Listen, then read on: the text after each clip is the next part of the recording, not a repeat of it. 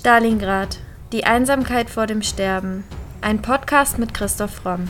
Der Autor spricht über historisch-politische Themen rund um Stalingrad und den Zweiten Weltkrieg. Thema der heutigen Folge: Holocaust und Historikerstreit. Erinnerungskultur in Deutschland. Auszug aus einem Essay des Berliner Zeithistorikers und Faschismusexperten Ernst Nolte 1986. Vollbrachten die Nationalsozialisten eine asiatische Tat, in Anspielung auf eine deutsche Quelle über den Völkermord an den Armeniern? Vielleicht nur deshalb, weil sie sich und ihresgleichen als potenzielle oder wirkliche Opfer einer asiatischen Tat betrachteten? War nicht der Archipel Gulag ursprünglicher als Auschwitz? War nicht der Klassenmord der Bolschewiki das logische und faktische Prius des Rassenmords der Nationalsozialisten? Wie bewertest du diese Aussage, Christoph? Na, hier wird ja allen Ernstes behauptet, dass die Nazis so viel Angst gehabt hätten vor den Kommunisten, die sie ja immer Bolschewisten nannten, dass sie dann praktisch in einem Angstreflex deswegen den Holocaust begangen hätten, das heißt alle Juden umgebracht hätten. Das ist meiner Ansicht nach völlig unhaltbar, um nicht zu sagen Quatsch weil die Juden, speziell in Deutschland, aber auch im europäischen Ausland, waren ja mitnichten alle Kommunisten. Das war ja überhaupt nicht deckungsgleich. Das waren ja zwei völlig verschiedene Sachen. Und jetzt zu behaupten, die Nazis hätten alle Juden mit Kommunisten gleichgesetzt und hätten vor den Kommunisten ja dann angeblich sogar noch begründeterweise so viel Angst gehabt, weil ja im russischen, sowjetischen Bürgerkrieg die Kommunisten und die Nationalisten sich aufs grausamste bekriegt haben und es da natürlich auch Massenmorde gegeben hat. Aber das jetzt zu verbinden mit dem Holocaust halte ich also für völlig unhaltbar. Der Holocaust hat für mich völlig andere Gründe, über die wir ja in diesem Podcast auch schon ausführlich gesprochen haben. Er hat für mich quasi religiös-esoterische Gründe. Er hat für mich Gründe von irrationalem Hass, der entstanden ist. Es hat natürlich auch materialistische Gründe, aber das zu verquicken mit dem Krieg in der Sowjetunion zwischen Kommunisten und zwischen Nationalisten halte ich für völlig unhaltbar und es ist traurig, dass damals die FAZ sich als Bühne für so einen Artikel zur Verfügung gestellt hat und diesem Artikel und Nolte ist ja dann auch massivst widersprochen worden.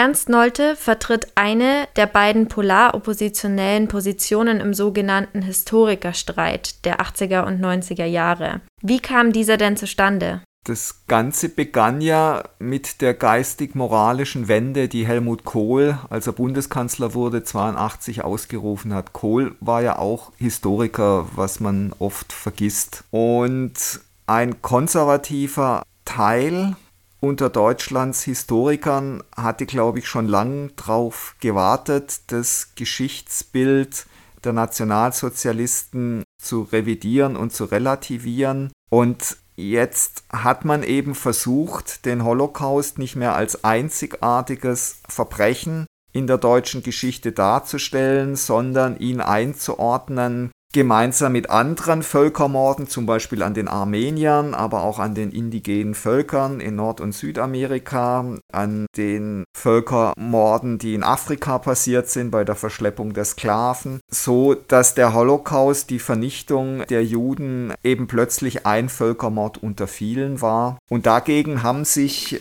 andere Historiker und Linksintellektuelle massiv zur Wehr gesetzt, unter anderem Jürgen Habermas, der dann gesagt hat, alle Versuche, die NS-Verbrechen in tausend Jahren deutscher Geschichte einzuklammern, seien mit dem Odium der versuchten Entsorgung belegt und das hätte nämlich eine Nichtbefassung und einen diskursiven Schlussstrich vorausgesetzt. Also es entbrannte dann eben ein großer Streit darüber, wie der Holocaust in der deutschen Geschichte einzuordnen ist.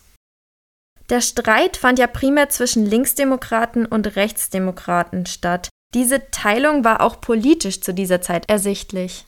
Helmut Kohl ist ja nicht durch Wahlen an die Macht gekommen, sondern durch ein Misstrauensvotum gegenüber Helmut Schmidt. Die FDP, die eine klare Zusage gemacht hatte zur SPD, ist umgefallen, aus welchen Gründen auch immer. Das ist nie wirklich geklärt worden und hat also mitten in der Legislaturperiode umgeschwenkt zur CDU. Helmut Schmidt wurde gestürzt und Kohl ist ohne Wahlen Kanzler geworden. Das ist für mich bis heute ein zutiefst undemokratischer Vorgang. Die Neuwahlen, die unter anderem selbst Strauß sofort gefordert hatte, die fanden dann erst fünf Monate später im März 83 statt, so dass der FDP genug Zeit blieb, sich von 3% wieder auf 6,9% zu erholen und dann gemeinsam mit der CDU weiter zu regieren.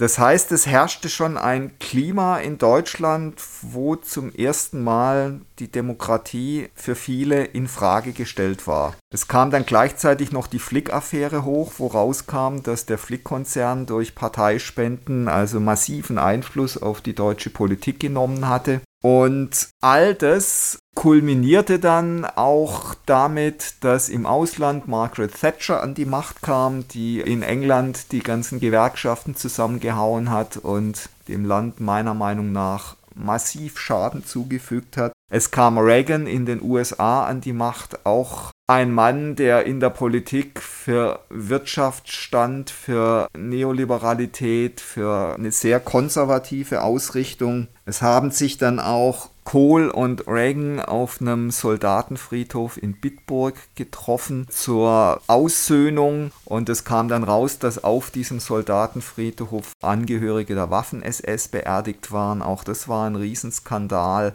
Man hatte das Gefühl, die deutsche Vergangenheit, die NS-Vergangenheit soll immer weiter relativiert immer weiter verharmlost werden. Deutschland soll auch in seiner Geschichte immer mehr zu einem normalen Land werden, wie viele andere auch. Und seine Verbrechen sollen auch immer mehr normale Verbrechen werden, so wie die halt von vielen anderen auch. Das war also die ganz klare Tendenz und das war das, was vom konservativen Lager beabsichtigt wurde. Die beiden treibenden Kräfte, sowohl Habermas als auch Nolte, haben ja biografische Erfahrungen mit der NS-Zeit und haben sie aus der Perspektive der Hitlerjungen erlebt. Ja, diese Generation, die war eben nicht als Soldat oder Offizier im Zweiten Weltkrieg wie die Generation von Helmut Schmidt, die waren jünger und Kohl, Jahrgang 1930, hat ja dann auch für sich in Israel die Gnade der späten Geburt in Anspruch genommen. Das wurde in Israel, aber auch im anderen restlichen Ausland sehr kritisch aufgenommen, weil er ja im Grunde damit gesagt hat, okay, alle, die danach geboren sind und nicht direkt an diesen Verbrechen beteiligt waren, die kann man dafür auch nicht mehr verantwortlich machen. Die haben damit ja eigentlich auch nichts mehr zu tun. Man kann nicht junge Deutsche ständig in die Haftung nehmen für das, was die Nationalsozialisten gemacht haben. Und das führte dann tatsächlich in Deutschland auch zu einer Haltung unter vielen jungen Menschen, die gesagt haben, wir können den Mist nicht mehr hören, lasst uns endlich in Ruhe mit dieser Zeit. Wir haben damit ja nichts zu tun, wir haben diese Verbrechen nicht begangen. Und das ist natürlich eine sehr gefährliche Haltung, weil 50 oder 70 oder auch 200 Jahre sind nichts in der Geschichte. Und eine junge Generation, natürlich haben die diese Verbrechen nicht begangen, aber als Mitglied des deutschen Volkes ist man natürlich in einer historischen Verantwortung und in der bleibt man auch für die nächsten 1000 Jahre, weil dieses Verbrechen so ungeheuerlich, so einzigartig und so groß war, dass es natürlich weiter ausstrahlt. Und wir als Deutsche können uns nicht aus ausklinken, indem wir sagen, gut, ich habe es ja nicht persönlich gemacht, also habe ich damit nichts mehr zu tun. Wir müssen uns dieser Verantwortung stellen, wir müssen diesem Verbrechen ins Auge sehen und wir müssen es weiter in unserem Bewusstsein halten und wir müssen natürlich alles tun, dass es sich niemals wiederholen kann und wir können uns hier der historischen Verantwortung nicht entziehen. Der deutsche Politikwissenschaftler Steffen Keilitz fasst den Konflikt so zusammen. Überspitzt formuliert, man skandalisierte im Historikerstreit den dicken Schlussstrich, um ihn danach umso feiner ziehen zu können. Logisch oder historiografisch mag das eine Unmöglichkeit sein, aber faktisch koexistiert das besondere Augenmerk auf dem Mord an den europäischen Juden heute mit der Hervorhebung deutscher Leiden und Opfer in einer Gesamtperspektive. Symbolisch wird, wiederum paradox, ein deutscher Sonderweg beteuert, während er aber faktisch für beendet erklärt wird. Der gordische Knoten, der sich im Historikerstreit verschlungen hat, wurde durchgehauen, und zwar nicht durch Exkulpation, sondern wesentlich durch die Zeitläufe, die historische Dynamik nach 1990, die Deutschlands Stellung in der Welt erheblich veränderte. Die Wiedervereinigung hat sicher sag mal, den Patriotismus in Deutschland sehr befeuert. Man wollte jetzt noch weniger von der dunklen deutschen Vergangenheit wissen, sondern das vereinte Deutschland abfeiern. Das erreichte dann neue Höhepunkte während der WM 2006, wo junge Menschen also dann völlig selbstverständlich eingehüllt in die deutsche Nationalflagge rumliefen, wo also überall Deutschland abgefeiert wurde und man gesagt hat, Gott sei Dank, endlich hat Deutschland auch ein normales Verhältnis zu seiner Geschichte und zu sich selbst gefunden. Endlich ist diese ständige Zurückhaltung weg. Also jeder hat dann völlig selbstverständlich gesagt, ich bin stolz, ein Deutscher zu sein. Und das war ein Satz, der war in den 70er Jahren wirklich der NPD und den Neonazis vorbehalten. Von dem hat sich damals noch nicht nur jeder Linksintellektuelle, sondern eigentlich auch jeder Demokrat eindeutig distanziert. Da war noch völlig klar, dass man bei dieser Vergangenheit nicht stolz drauf sein kann, ein Deutscher zu sein. Das war jetzt völlig weggewischt und aus diesem scheinbar selbstverständlichen Patriotismus raus entstand dann natürlich auch die Haltung, man darf die deutsche Geschichte nicht auf diese zwölf Jahre NS-Vergangenheit reduzieren, was vorher auch kein Mensch getan hatte. Aber sie verlor immer weiter an Bedeutung und so konnte dann irgendwann Herr Gauland auch sagen, die deutsche NS-Geschichte ist nur ein Fliegenschiss in der deutschen Geschichte. Ein Grund für diese Entwicklung könnte vielleicht sein, dass der Historikerstreit auch in der Rezeptionsgeschichte eigentlich eher eine Debatte des Bildungsbürgertums und der Intellektuellen war. Ja, das war damals sicher so, man darf aber nicht vergessen, es ging tatsächlich um die Deutungshoheit über den Holocaust. Das schlimmste Verbrechen in der deutschen Geschichte, vielleicht in der Geschichte oder mit Sicherheit in der Geschichte überhaupt. Und das wurde damals im Bildungsbürgertum ausgetragen, hat aber ausgestrahlt natürlich in die gesamte deutsche Bevölkerung rein. Dieser Streit, diese Relativierung der deutschen NS-Verbrechen, speziell des Holocausts, hat dann letztendlich auch zur Gründung der AfD geführt und hat dazu geführt, dass heute in weiten Teilen der Gesellschaft diese Verbrechen relativiert werden, dass sie eingeordnet werden, eben in Bezug auf andere Völkermorde in der Geschichte und dass viele Deutsche heute am liebsten überhaupt nichts mehr von diesem Kapitel der deutschen Geschichte hören wollen. Und ist eben ein ganz großer Fehler, auch wenn man die Psychologie betrachtet. Natürlich lebt dieses Verbrechen und diese Zeit im Unterbewusstsein, im kollektiven Unterbewusstsein der Deutschen weiter fort und es ist mitnichten weg. Und es einfach wegzureden und dann wegzuerklären, bringt überhaupt nichts. Also jeder, der ein bisschen was von Psychologie versteht, sieht, dass das eine totale Verdrängung und keine Aufarbeitung ist. Der Historikerstreit hat aber definitiv politische Einstellungen beeinflusst und politische Handlungen motiviert. Ja, natürlich hat der Vorstoß der konservativen Historiker dann auch Gegenreaktionen hervorgerufen und man sieht es insbesondere auch am Holocaust-Mahnmal, das ja von Björn Höcke als Mahnmal der Schande bezeichnet wird. Und viele Deutschen empfinden das als ein Dorn im Auge, dass dieses Mahnmal mitten in ihrer Hauptstadt so prominent platziert worden ist. Und viele andere wiederum finden es natürlich richtig. Also auch das hat sehr stark polarisiert. Und ich denke, wir müssen mit der Wahrheit leben, dass die Gesellschaft auch im Blick auf das Dritte Reich und insbesondere auf das Verbrechen des Holocaust sehr stark polarisiert ist. Es gibt eben einen Teil, der das verharmlost und relativiert, hervorgerufen durch diesen Historikerstreit, und es gibt einen anderen Teil, der es richtig sieht, meiner Meinung nach, der nach wie vor der Meinung ist, dass dieses Verbrechen nicht in Vergessenheit geraten darf, dass es weiter im Bewusstsein der Deutschen sein muss und ihnen auch eine besondere Verantwortung nicht nur gegenüber der Geschichte, sondern vor allem gegenüber der Gegenwart gibt. Und da muss man ja leider auch sagen, da gab es leider viele Vorfälle in den letzten Jahren in diesem Land, wo man sagen muss, man muss besser aufpassen, man muss härter durchgreifen, man muss die Juden, die in diesem Land leben, besser schützen schützen, weil sonst könnte das Ganze wieder in schlimmen Verbrechen enden. Der Historikerstreit war teilweise sogar so politisch aufgeladen, dass seine Rhetorik mit der eines Wahlkampfes verglichen wurde.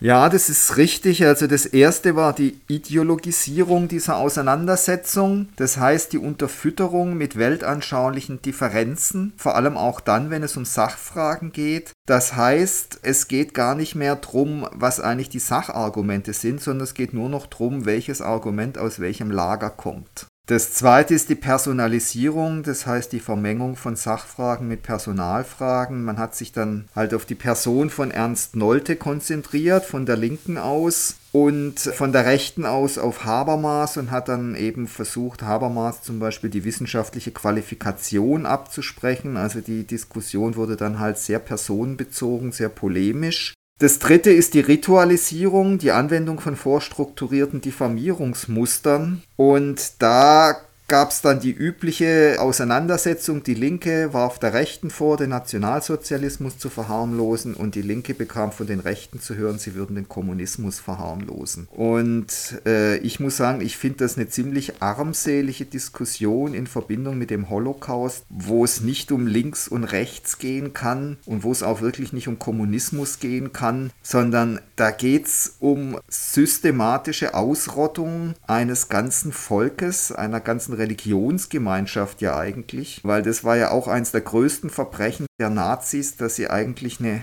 Religion zu einer Rasse umerklärt haben und es auch ganz bewusst gemacht haben. Ja, und das vierte ist dann die Simplifizierung, dass man zum Teil verfälschende Vergröberung eigener und gegnerischer Deutungen vornimmt zum Beispiel Noltes These vom kausalen Zusammenhang zwischen den sowjetischen und den nationalsozialistischen Verbrechen, zugespitzt durch die Linke, die aus ihr die Behauptung ableitet, der nationalsozialistische Mord an den europäischen Juden werde von Nolte als eine präventive Abwehrmaßnahme gegen zu erwartende kommunistische Verbrechen gedeutet, wo ich sagen muss, dass man das allerdings aus Noltes Text auch durchaus so rauslesen kann. Und der fünfte Punkt ist dann die Polarisierung, also die Konfrontation zwischen Positionen, die auf tatsächlichen oder eingebildeten Deutungsunterschieden beruhen. Auch hier verliert man eben zunehmend die Sache aus dem Blickfeld und es geht eben tatsächlich um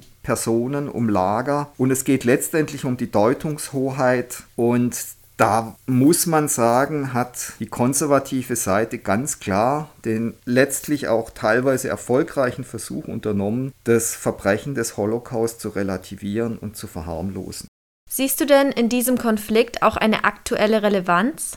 Naja, man kann ja jetzt im Nahen Osten wieder beobachten, wohin Fanatismus dann letztendlich führt. Jetzt eskaliert gerade wieder die Situation zwischen den Palästinensern und zwischen den Israelis. Und es hat eben sofort Auswirkungen auch in Deutschland, wo dann Synagogen angegriffen werden und man kann natürlich die Politik der Israelis kritisieren. Da gibt es vieles, was nicht in Ordnung ist. Also seit dem Tod von Rabin geht es da unten kontinuierlich bergab. Und man schafft es einfach nicht, sich darauf zu verständigen, dass eben auch die Palästinenser ihren eigenen Staat bekommen und man einigermaßen friedlich zusammenlebt. Nein, man bekriegt sich bis aufs Blut inzwischen und die Radikalen in beiden Lagern sind nicht bereit, hier auch irgendwelche Kompromisse zu machen. Und was passiert dann in Deutschland vor den Demagogen? Die Palästinenser, die demonstrieren, haben keine politischen Argumente mehr, sondern sie schreien dann einfach Scheiß Juden. Das ist keine politische Aussage, das ist einfach nur Rassenhass. Und es ist einfach traurig, wenn eine sicher berechtigte Diskussion, wie man da unten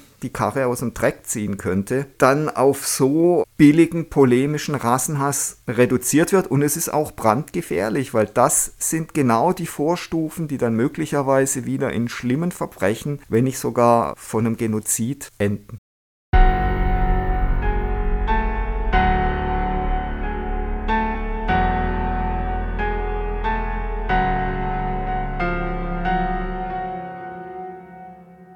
In dieser Folge ist uns leider ein Fehler unterlaufen. Die Neuwahlen nach dem Misstrauensvotum 82 fanden natürlich nicht vier Jahre später statt, sondern fünf Monate später im März 83. Trotzdem bleibe ich absolut bei meiner Ansicht. Für mich ist das ein zwar legitimer, im Gesetz verankerter Rechtsweg ein Misstrauensvotum zu machen, aber es war für mich deswegen ein zutiefst undemokratischer Vorgang, weil die FDP ein klares Wahlversprechen zugunsten der SPD abgegeben hatte, mit der sie auch 13 Jahre immer regiert hatte. Und das dann mitten in der Legislaturperiode zu brechen, das heißt, dass sofort Neuwahlen stattfinden müssten in einer Demokratie und man das nicht über fünf Monate verschleppt und in dieser Zeit dann eben alles getan wird, um die Partei, die diesen Regierungswechsel vollzogen hat, wieder hochzupäppeln. Und genau das ist aber passiert und es war auch übrigens in der FDP höchst umstritten. Es haben 20.000 Leute die FDP damals verlassen, auch prominente Abgeordnete, die teilweise zur SPD gewechselt sind. Also ich stehe mit der Meinung, dass das ein höchst fragwürdiger Vorgang war dass, und dass das wirklich ein Einschnitt war in der Demokratie in Deutschland. Mit der Meinung stehe ich nun wirklich nicht alleine da. Das war Folge 56 unseres Podcasts Stalingrad, die Einsamkeit vor dem Sterben. Vielen Dank fürs Zuhören. Da wir aufgrund der Ernsthaftigkeit des Themas auf Werbung verzichten, würden wir uns sehr freuen, wenn ihr uns mit dem Kauf unserer Bücher unterstützt. Neben dem Historienroman Stalingrad, Die Einsamkeit vor dem Sterben, ist zum Beispiel auch der Wirtschaftsthriller Die Macht des Geldes im Primero Verlag erschienen. Wie viele tausend Zuhörer bereits bestätigen, es lohnt sich. Bei Fragen, Anregungen oder Kommentaren zu unseren Podcast-Folgen schreibt uns gerne auf Instagram unter primero-verlag oder per Mail an primero.primeroverlag.de.